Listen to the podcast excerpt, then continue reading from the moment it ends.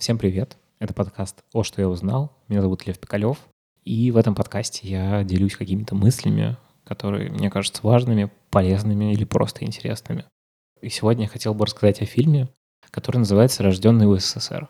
На то, чтобы рассказать о нем, меня натолкнула заметка Сережи Капличного, у которого есть свой прикольный подкаст «Reservation», который я вам рекомендую тоже. И он писал пост, где упоминал этот фильм, и я э, тоже про него вспомнил, потому что я смотрел его много-много раз. И это очень-очень интересный документальный фильм. Мне даже кажется, что один из вообще лучших документальных фильмов, которые я когда-либо видел.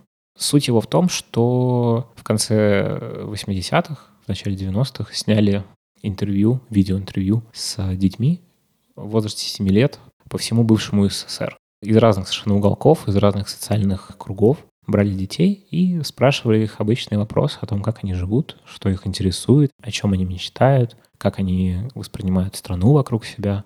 Там были очень разные дети, там были дети из богатых семей, из э, бедных семей, там были там был ребенок из Грузии, из довольно богатой семьи, там была девочка Вундеркинд, которая а, уже там в 7 лет знала несколько языков, и от нее было ощущение такого, такой девочки Вундеркинда, очень умной, очень разумной, была дочка священника из большой семьи. И, в общем, очень-очень разные дети. И сама суть этого фильма в том, что дальше каждые 7 лет, то есть когда этим детям исполнилось 14, там 21, 28, у них брали интервью и сопоставляли с теми вещами, которые они говорили в более ранних интервью своих.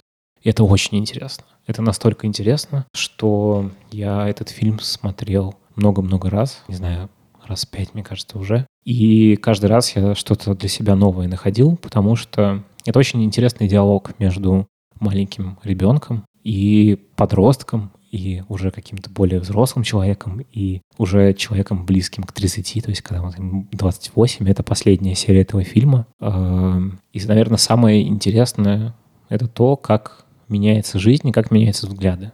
Я сейчас не буду рассказывать каких-то примеров, потому что это проще посмотреть. Но очень-очень рекомендую увидеть этот фильм, потратить на него время, потому что он помогает как-то и свои мысли, и свои воспоминания как-то сопоставить, и что-то о себе, и о том, где мы живем, что-то понять.